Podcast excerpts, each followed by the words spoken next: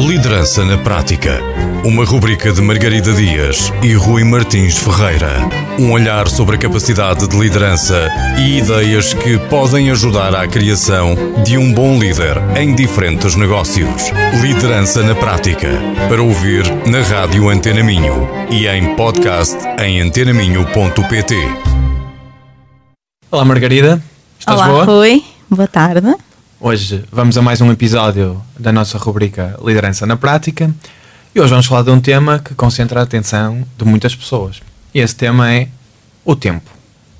Apesar do tempo ser o bem mais bem distribuído no mundo, porque toda a gente tem 24 horas, é difícil às vezes não sentirmos que há pessoas que, que nas mesmas 24 horas conseguem fazer muitas mais coisas do que nós. Afinal de contas, qual é que é o segredo dessas pessoas? Oh, isso é uma pergunta para um milhão de euros. Se eu conseguisse te dar esse segredo, eh, que não sei se existe, eh, acho que estaríamos ricos em vez de estar aqui. Se o pudéssemos partilhar, não é? Ahm, o importante é percebermos que alguma coisa essas pessoas fazem de diferente. Ah, o- já temos acesso a variadíssimas dicas, muitas delas na primeira pessoa, ou seja, são os próprios que dizem como é que eu faço o meu tempo render mais. E isso pode ajudar-nos, se forem adaptáveis ao nosso dia a dia, a pelo menos gerirmos um bocadinho melhor estas nossas 24 horas. E conseguimos dar algumas dicas aos nossos ouvintes sobre como gerir melhor o tempo? Eu diria que, líder ou não, o primeiro passo é percebermos o estado atual. Ou seja, como é que eu estou a gastar o meu tempo agora? Porque é necessário eu ter consciência do que é que é preciso mudar. Para eu saber o que preciso mudar, tenho que perceber o- como é que está ah, neste momento Tu meu. sentes que há uma grande diferença entre aquilo que as pessoas fazem e aquilo que as pessoas acham que fazem em termos dessa gestão? Sem dúvida, já aconteceu comigo, quando me apercebi que o meu dispositivo móvel ah, me dizia quanto tempo é que eu ah, utilizava, ah, independentemente de ser por e-mail, telefone, WhatsApp, qualquer aplicação, eu surpreendeu-me quando vi a quantidade de tempo que eu gastava na app. Também já usei uma, não com o número de tempo que gastava, mas com o número de vezes que eu desbloqueava, desbloqueava o telemóvel e eram superior a 100. 100 vezes por dia. Ok, é, é assustador. Eu, por acaso nunca tive acesso a esse número, não sei se vou procurar, mas é sem dúvida assustador, lá está, porque nós não temos noção. Depois temos também perceber que nós temos um mito eh, que é eh, acreditarmos que produtividade é gastarmos o máximo de tempo possível até conseguirmos concluir as tarefas, o máximo de tarefas possíveis. E quando temos então um prazo, vamos gastar todo aquele tempo para concluir aquela tarefa. E há o conceito de gestão de energia que nos diz: mas espera lá, então eu já não tive dois momentos em que exatamente para a mesma tarefa, mas em dias diferentes. Nu- Numa das vezes eu gastei duas horas e na outra 20 minutos.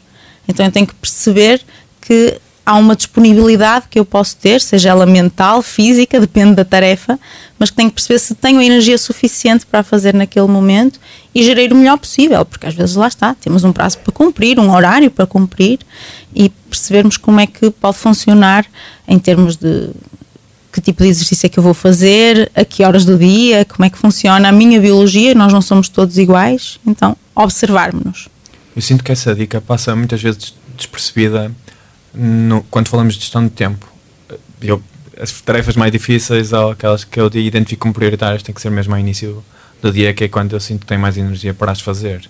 E acho que passa mesmo despercebida. Outra dica que eu acho que é importante para a otimização desse tempo é definir realmente o que é que é prioritário, porque, mais uma vez, a- questão da gestão do tempo ou da produtividade não é fazer o maior número de coisas, de tarefas, num determinado tempo. Não, é atingir determinados resultados. É esse todo o propósito. E, portanto, definir quais são as prioridades naquilo que é realmente importante para a nossa agenda, para atingir determinados resultados, é uma boa forma de gerir melhor o tempo. Uma coisa que, hum, numa formação da Digital Marketer, que é uma empresa que referência na nossa área, eles eh, aconselham a, durante a semana, definir quais são as três tarefas prioritárias para a semana e, durante cada dia, definir também as tarefas prioritárias desse dia. Três também. idealmente, essas três tarefas diárias vão ao encontro das três tarefas prioritárias da semana. Há um livro também relativamente conhecido sobre essa questão da prioritização, que é do Gary Keller, um dos fundadores da KW, que é o The One Thing. Eles é mais drástico ou fundamentalista e é uma coisa. Mas quer seja o objetivo a 5 anos, que depois se desdobra em, uh, nas tarefas a, ou a um ano, que por sua vez se desdobra em 3 meses, uh, um mês, uma semana e um dia. E todas as tarefas que identificamos devem, de algum modo, estar ligado com os objetivos de longo prazo, porque, segundo ele, é assim que realmente se atinge os resultados extraordinários. Eh, fizeste lembrar os meus tempos de consultora, que era mesmo uma das primeiras partes de um projeto, depois de definida a meta do projeto, havia o desdobramento da meta, lá está, até ao nível da tarefa, Exato. para se criar o plano de ação. Isso é que é priorizar uh, e, e, faz toda a diferença no, nos resultados, obviamente. Sentes que também nessa questão da prioridade ajuda também a combater aquilo que, quando estávamos a preparar este episódio, tu chamaste de ladrões de tempo Sim, ladrões uh, que não são bem assaltantes, o problema é que são mais carteiristas, porque nós não, não damos muito conta que é aí que, que, estamos a desperdiçar o nosso tempo. Acho que um dos principais em, na maioria das empresas são as reuniões. Muitas delas nem precisava ser uma reunião, podia ser um e-mail, que se não for uma troca de dois, três, é só se for superior a isso é que já é necessário uma reunião. Depois, uh, ia ajudar muito e infelizmente eu posso dizer que é uma camada muito grande de pessoas que reúnem sem qualquer tipo de agenda e iria fazer a diferença um, enviar essa agenda com uh, antecedência para todas as pessoas que vão participar na reunião. Que às vezes vai-se vai estudar o tema na reunião, não é? Pois, e depois perde-se esse tempo, estamos ali, uh, nem sabemos bem o que dizer, que opinião é que temos sobre aquele assunto, porque não pensamos nisso antes e está, estamos ali a gastar tempo e uh, precisamente para ajudar a, ser, a, acelerar a quem faça já reuniões de pé. Confesso que até já vi uma altura um post no LinkedIn que tinha os funcionários em prancha, devia ser mesmo dois minutos de reunião, acho que era aquela diária, não é?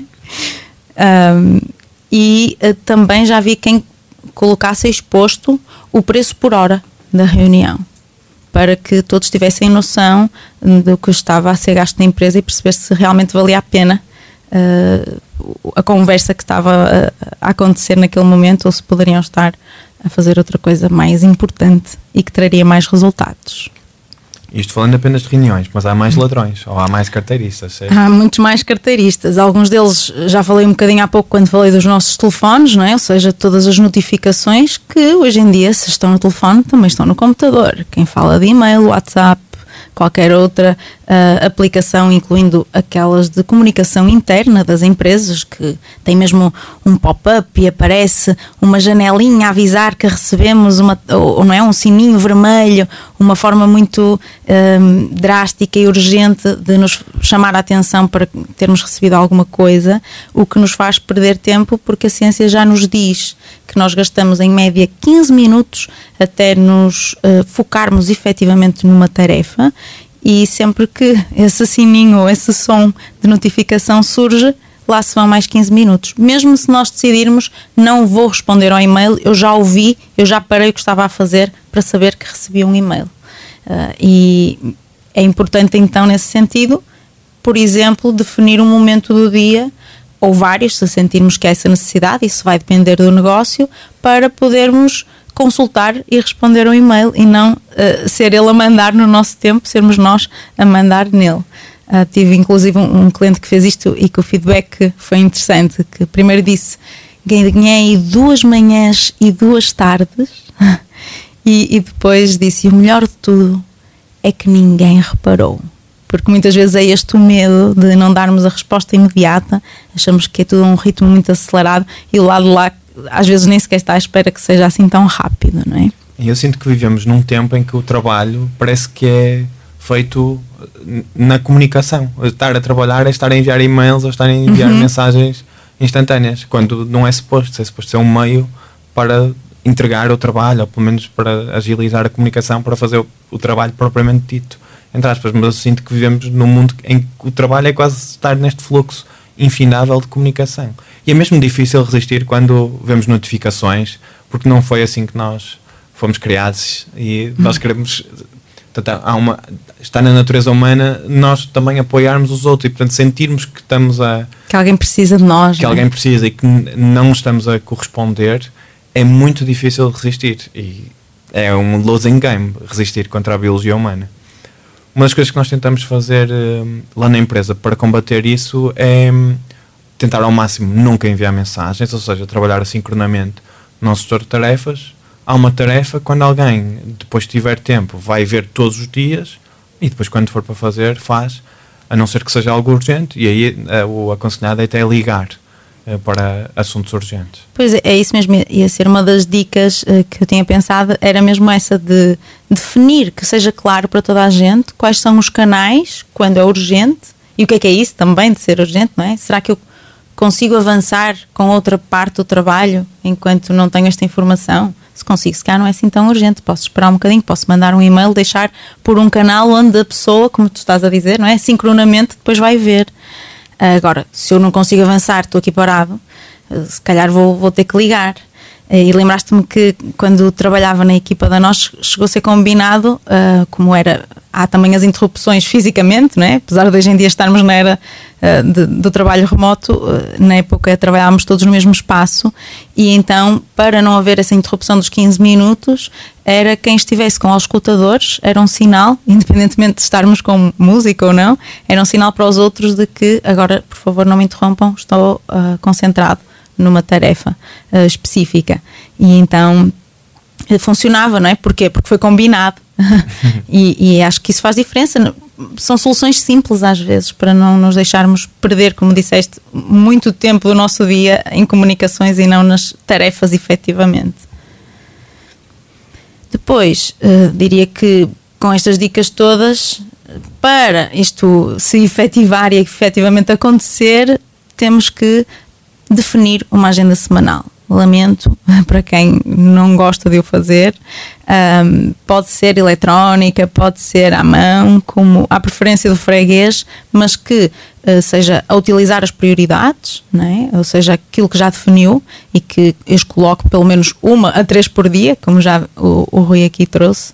Um, depois, ir alternando o tipo de tarefas seguidas, que é um, uma das dicas que é dado naquele conceito da gestão de energia, ou seja, uma física, de uma criativa, uma mais que existe um planeamento, ou mais mecânica, um, e uma muito importante que é muitas vezes esquecida quando se fala em gestão de tempo é incluir momentos de ócio.